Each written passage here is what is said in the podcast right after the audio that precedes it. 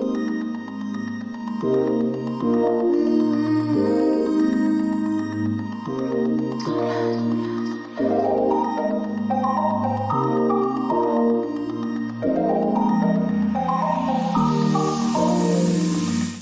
うも月並み色です、えー、得意な音楽不得意な音楽ということで、えー皆さんは得意な音楽不得意な音楽ってありますかね？まあの得意か不得意かっていうだけであってあの、まあ、不得意って言うと苦手っていうふうに言い換えれますけれども得て増えてですね。あの好きか嫌いかっていうのではなくて、まあ、得意か不得意か。得意な歌だとすぐ覚えられるけどあのあんま得意じゃない歌だと覚えるのに時間がかかるなみたいな。多分その得意か不得意かって習得する自分がですよあくまで。他人がジャッジするんじゃなくてあくまで自分がその習得するのに短時間でいけるか最短距離でいけるか時間がかかるかっていう多分得意不得意って多分その程度のレベルの違いなのかなっていうふうに私は思うんですけれどもどちらにせよできるってことですね。その得意か不得意かできるんだけどそこのできるところに至るまでの時間がちょっとかかってしまうというのが、まあ、得意不得意のその明確な差なのかなというふうに思うんですけれども皆さんどうですかね。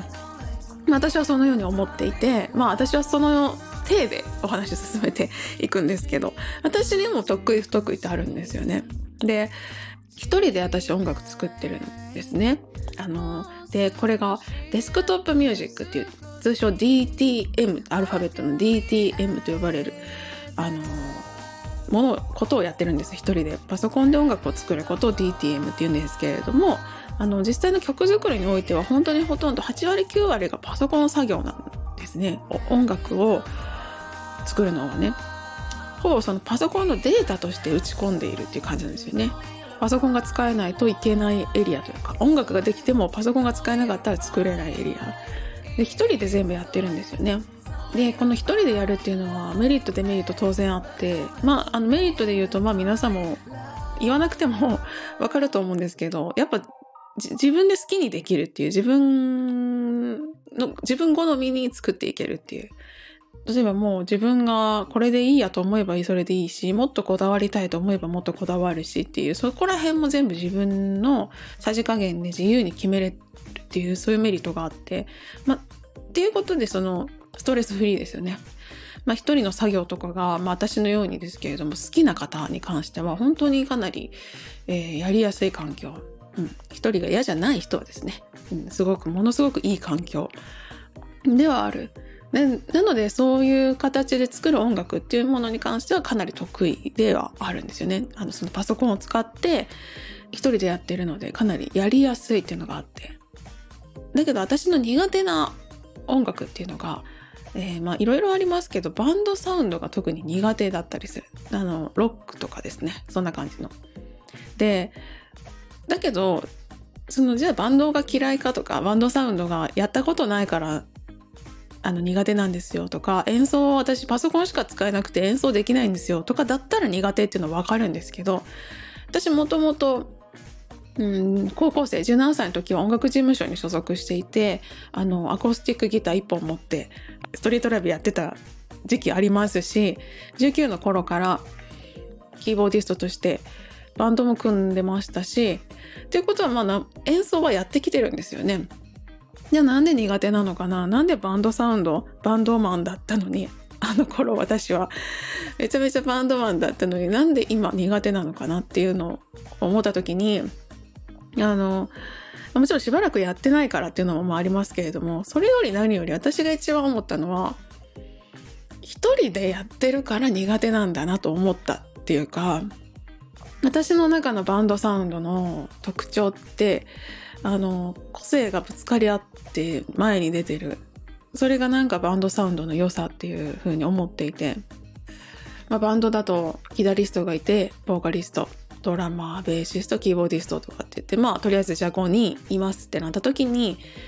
なんか、まあ、一応そのボーカルっていうのがメインではあるんですけれどもベースはベースのドラムはドラムのギターはギターのキーボードはキーボードの個性があってでなんかちゃんと自己主張があるっていうかその楽器自体にあの個性があってでそれが全部混ざり合ってあのどれかが引っ込んでるっていうこともなく全部がちゃんと前に出てるっていうか、うん、全部の個性がバーンとぶつかったそのうんあんまりこういう言い方をが正しいのかちょっとわかんないですけどなんとなくその化学反応的ななんかそんな感じのそのなんかこう魅力的なそういうのが、まあ、バンドスタンドにあるなっていうふうに私は思うんですけれども。でそれがやっぱ私は一人なのでその今言った例で言うと5つの個性っていうのを一人であの出していかなきゃいけないと。では私は5人分のその感性みたいなのをなんか持たなきゃいけなくって。でそれってなんか難しいよな。今の私には。っていうね。やっぱり労力もかかるしまあそこそこストレスでもありますよねうまくできないので自分の中でその他人からの評価っていうのも結構あの気になったりストレスになる時も多いですけれどもやっぱ何が一番嫌って自分で自分が納得できないっていうか自分で自分を認められないっていうのは多分一番結構きついストレスなんじゃないかなって思うんですよ。うん、一番辛いんじゃないかなと皆さんもどうですかね一番苦しいんじゃないかなそれがっていう他人からの評価もね苦しいですけれどもそれより自分で自分を認められないっていうのはかなり辛いことなんじゃないかなと思うので、まあ、だからその不得意っていうのは自分が納得するまでに時間がかかるっていうので結構きついとは思うんですね。きついとは思うんですけれども、まあ私で言うとバンドサウンドやりたいなと思ったんだったら時間がかかってでも、あの、やればいい。うん、むしろやった方がいいんじゃないかなっていうふうに思っていて、まあ私の例で言えば、じゃあバンドサウンドを作っていく上で、ああ、これ一回バンドサウンド、うん、だけどできない。苦手だからやらないでおこうじゃなくて、苦手だけどやってみたいからやってみようでやった時に、やってる途中、もしくはまあやりきったとしても、ちょっとなんかコスパ悪いからもうこれはやらないでおこう。苦手だからしないっていう選択を取ろうっていうことができるっていうか、やらない理由とか、やりたくない理由みたいなのが明確にできるという、まあ食わず嫌いを、食わず嫌いがなくなるみたいなことかな。なんか、なので苦手なことをやるメリットっていうのはなんか苦手なことは別にやりたくないならやらなくていいんですけれども、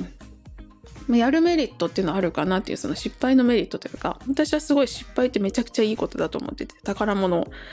だと思っていて、その失敗しに行けっていうことではなくて、結果的に失敗したらいいよねっていう、失敗するっていう、結果的に失敗するっていうのはいいよねっていうことなんですけどね。その、うん。失敗は成功するまでの過程でしかないっていう、まあ、私が言わんずとも、え知ってる方の方がまあ多いと思うんですけれどもなんかこの失敗もしないで成功しちゃうと何て言うんですかね狭い世界のままなんか結果的にその成功例しか知らない人だねみたいな。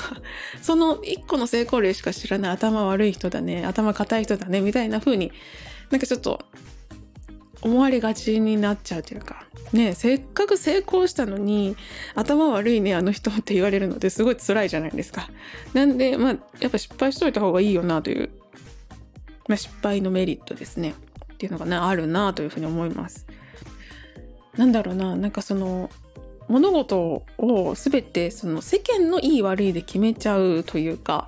まあ、うまいとか下手とか、向いてる向いてないみたいなことなんですけど、それをこう世の中の物差しで測って決めちゃうみたいな、その自分の物差しじゃなくてね、世の中の物差しで、あの、測って決めちゃうみたいなのっていうのは結構こう、残念な感じが私はするんで、その、何て言う、ああ、そうですね。なんか多くの人に支持されているものはいいみたいな。多くの人がいいというものはやっぱりいいんだっていうような、まあ、思考停止しちゃう感じですよね。うん。でそうなるとかなり自分の得意不得意を見分けるっていうのもかなり難しいですし、せっかくこう自分の新たな選択肢が増えているのに、その選択肢をこう排除しちゃうというか、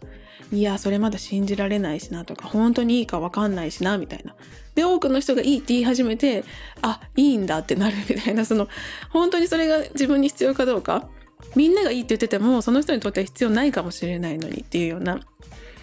うん。なんでね、自分がまあ、正しいと信じることはいいことなんですけれども、まあ、これはダメだなとか、あれいまいちだよね、みたいな、自分自身、それからまあ他人はもちろんなんですけれども、自分とか他人を、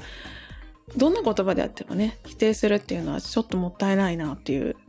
まあ、たまにね、音楽やってると、あの人の、あの人のあの声はこの曲には合うけどあの曲にはいまいちだなっていうのとかたまに聞くんですけれどもそれは本当になんかこうとてもななんていうのかなその言い方はとても素人っぽいなと思ってしまうというかはい思うんですよね。いまいちだなって思うんだったらどうやったら良くなるかってプロだったらなんで考えらんないんだろうなとかって思うんですよね。はいちょっとね私もねそういうふうに思いますよ。そうそんなこと私もね何言ってんだって思うこと全然ありますね。はい。ということで、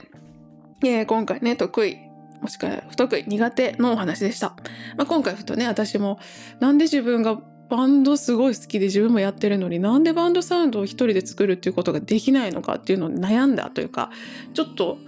なんでこんなに時間かかるのかなっていう、ずっと、なんだったらあの、今ね、パソコンで音楽作るよりも、バンドの方がやってる期間長いのに、なんでこんなに難しいな苦手だなって思うようになったのかなっていうのをこうちょっと自分なりに考えて出した結果だったんですけれどもまあ私なりの答えだったんですけど皆さんにとってね得意とか不得意もしくは苦手ってね、何かありますかね？音楽以外ででも。何かあって。でそれは何で苦手なのかな？みたいなのは考えたことまあありますかね？皆さんはどう思いましたか、まあ、得意なこととか、まあ、苦手なことっていうのはまあどちらもそのまあ、私が思うに人生を彩るスパイスみたいなもんだと思ってるので、まあね、ピリッと、人生のいいアクセントになるように、得意なことはまあ楽しく、まあ、うまく使いつつ、苦手なことはゆっくりと向き合っていければいいのかなと思います。はい。ということで、最後までお付き合いいただきありがとうございました。また次回の配信でお会いしましょう。好きなみいろでした。